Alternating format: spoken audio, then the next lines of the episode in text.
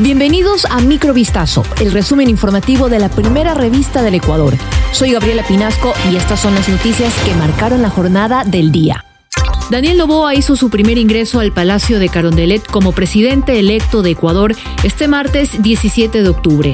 En la reunión de transición con el primer mandatario Guillermo Lazo, el empresario apareció acompañado de su equipo de trabajo en el que se hizo presente la figura del ex vicepresidente Alberto Dajic. El economista, que ocupó la vicepresidencia de la República entre 1992 y 1995 durante el gobierno de Sixto Durán Ballén, estaba sentado a la derecha del virtual mandatario más joven de la historia del país. En las imágenes del encuentro se ve a Dajic del lado de Novoa, al igual que otros personajes que conforman su círculo de confianza, entre ellos Iván Carmignani, Gabriela Sommerfeld, Mónica Palencia, entre otros.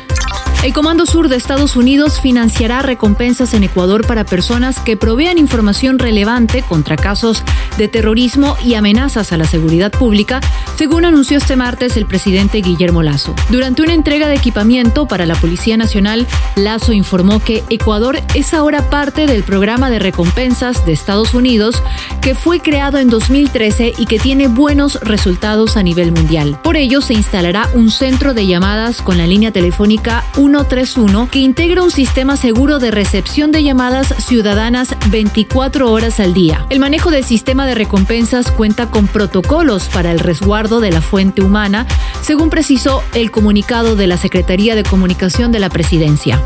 Dos ciudadanos fueron procesados por fraude electoral y alteración de evidencias y elementos de prueba en el marco de la segunda vuelta de las elecciones anticipadas que se realizaron este domingo 15 de octubre en el país. Juan Carlos B. y Jorge Luis A. conformaban una junta receptora del voto instalada en la unidad educativa básica Abdón Calderón en la provincia de Sucumbíos. Contra los dos, la Fiscalía presentó cargos en audiencias por separado, aunque su aprehensión tuvo relación con los mismos hechos. En una de las diligencias, el fiscal a cargo de procesarlos dijo que Juan Carlos B., secretario de la mesa electoral, habría ingresado 14 papeletas en la urna, 13 de ellas con el voto consignado a favor de una candidatura y la otra en blanco.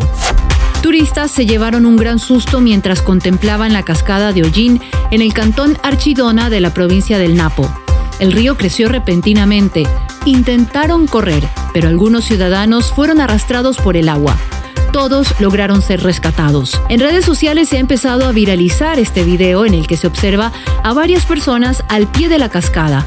De pronto se dan cuenta de que la corriente aumenta de intensidad y comienzan a salir del lugar. Sin embargo, el caudal del río desciende con fuerza y alrededor de cuatro personas no logran escapar y son arrastradas. La gente grita de desesperación, piden traer una soga, pero las víctimas caen al abismo.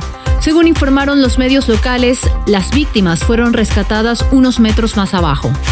Britney Spears reveló que tuvo un aborto durante su relación con el cantante y actor Justin Timberlake en un extracto de su muy esperada nueva biografía. Esta es una de las varias revelaciones de The Woman in Me, que saldrá a la venta el 24 de octubre, en la cual la estrella del pop también habla sobre la controvertida tutela legal de su padre, que le prohibió tomar control de su vida y sus finanzas durante 14 años. Si hubiese dependido solo de mí, jamás lo habría hecho, escribió Spears sobre el aborto en un extracto publicado por la revista People el martes. Pero Justin estaba seguro de que no quería ser padre. Fue lo que dijo la princesa del pop. Esto fue Microvistazo, el resumen informativo de la primera revista del Ecuador. Volvemos mañana con más. Sigan pendientes a vistazo.com y a nuestras redes sociales.